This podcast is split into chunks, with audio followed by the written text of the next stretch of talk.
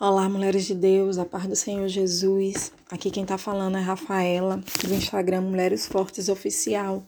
E hoje eu quero trazer uma palavra para a sua vida com esse tema: Deus está preparando uma nova história. Para que algo novo de Deus aconteça na nossa vida, é necessário retirar aquilo que é velho, aquilo que está nos é, impedindo de ter mais e ser mais cheia da presença de Deus, aquilo que impede que o Senhor nos torne aquilo que realmente devemos ser. Estamos vivendo rodeadas por vozes é, de muitas opiniões, mas nós precisamos aprender a ouvir a voz do Senhor. O Senhor tem uma nova história para cada uma de nós. O Senhor, ele escreve aquilo que é bom para mim para você, e a cada história ela é única. O Senhor, ela não faz nada, ele não faz nada igual para todas nós mas ele faz algo diferente para cada um de nós. Ele sabe a, a nossa estrutura. Ele sabe aquilo que é melhor e ele quer fazer que o nome dele cresça e apareça através da nossa história, da nossa vida, daquilo que ele escreveu. A palavra vai nos dizer lá em Salmos 139 que todos os nossos dias estão contados em um livro, toda a nossa história está escrita por Deus. Então ele sabe exatamente tudo aquilo que ele vai fazer em nós. Mas para que os planos do Senhor aconteçam na nossa vida, para que a vontade dele, que é boa, perfeita e agradável, seja manifestada sobre a nossa vida, em alguns momentos nós teremos que passar por momentos difíceis para que possamos ser quebradas e assim ser alinhadas no propósito de Deus. E aí eu quero ler com vocês o livro de Jeremias, capítulo 18, do versículo 1 ao versículo 6, que vai dizer assim: A palavra que veio a Jeremias da parte do Senhor, dizendo: Levanta-te e desce à casa do oleiro, e lá eu te farei ouvir as minhas palavras. Então eu desci à casa do oleiro, e eis que ele realizou um trabalho nas rodas, e o vaso que ele fez de barro estava desfigurado na mão do oleiro. Então fez dele novamente outro vaso, como pareceu bem ao oleiro fazê-lo. Então a palavra do Senhor veio a mim, dizendo: Ó casa de Israel: Não posso eu fazer convosco como este oleiro? Diz o Senhor: Eis que como um barro está na mão do oleiro, assim estás vós em minha mão, ó casa de Israel. O Senhor ele nos mostra que nós somos um vaso de barro. Um vaso de barro, ele não tem um valor é, muito alto, né? É um vaso que é de um valor barato, mas dentro de nós, porque lá no, no livro de 2 Coríntios vai dizer que nós somos um vaso de barro, mas onde há uma essência que é manifestada pela glória de Deus na nossa vida. Dentro de nós existe algo precioso, mas essa essa parte de fora, essa casca que está por fora, em alguns momentos ela precisa ser quebrada para que Deus escreva uma nova história, para que os planos de Deus sejam sejam cumpridos em nossa vida, em alguns momentos o Senhor vai nos quebrar. Assim como Jeremias viu aquele vaso na mão do oleiro antes desfigurado. Então, antes de Cristo, nós não éramos desfiguradas, nós não tínhamos a sua presença, nós estávamos perdidas, nós não sabíamos o propósito que nós tínhamos, nós estávamos, estávamos caminhando para um caminho que não era o caminho do propósito. E ali nós vemos que quando nós recebemos a Cristo, nós passamos a ser um vaso de barro. E esse esse vaso de barro ele precisa ser moldado pelo oleiro que é o nosso Pai. Em alguns momentos da nossa trajetória, para que a nova história de Deus esteja sobre a nossa vida, nós precisamos ser quebradas, nós precisamos retirar aquilo que é velho, nós precisamos ser transformadas para que essa história nova que o Senhor tem para nós seja, né, seja cumprida em nós. Mas para isso nós precisamos deixar Deus agir em nós. Então temos que dar é, autonomia para que o Senhor faça conosco aquilo que Ele deseja. É uma linda história aquilo que o Senhor tem para nós. Nós sabemos que aquilo que o Senhor pensa de nós, como diz a palavra, são pensamentos de paz e não de mal. Então nós precisamos precisamos deixar Deus agir em nós, deixar que o Senhor nos quebre, deixar que o Senhor faça aquilo que ele deseja.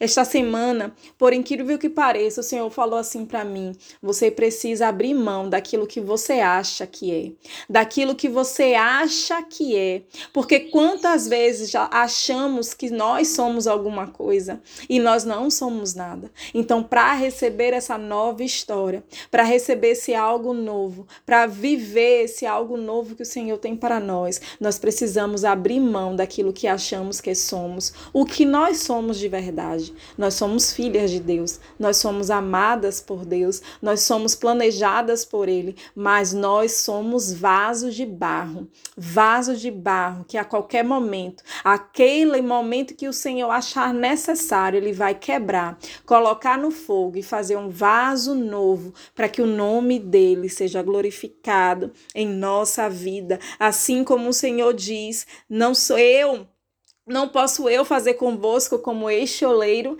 é o que o Senhor diz para nós, que nós possamos aceitar os processos que o Senhor tem para nós, que nós precisamos pra, passar para viver essa história nova que Ele tem. É necessário largar aquilo que é velho, é necessário abrir mão, é necessário entender que Deus ele é soberano sobre a nossa vida. E melhor é, é a vontade soberana de Deus do que a vontade permissiva, porque o Senhor às vezes permite de tanto nós pedirmos, mas lá na frente nós vamos entender que a vontade soberana de Deus seria muito melhor do que a vontade permissiva de Deus. Então, que a vontade soberana de Deus esteja sobre nós, que possamos dizer sim, Senhor, assim como eu disse para ele essa semana, Senhor, eu abro mão de, de achar que eu sou algo, porque eu não sou nada, eu não tenho nada. A única coisa que eu preciso é de ti. Mais importante que o ar que eu respiro é a tua presença em minha vida e que possamos possamos deixar o Senhor trabalhar dentro de nós, para que futuramente nós possamos entender que existe algo maior,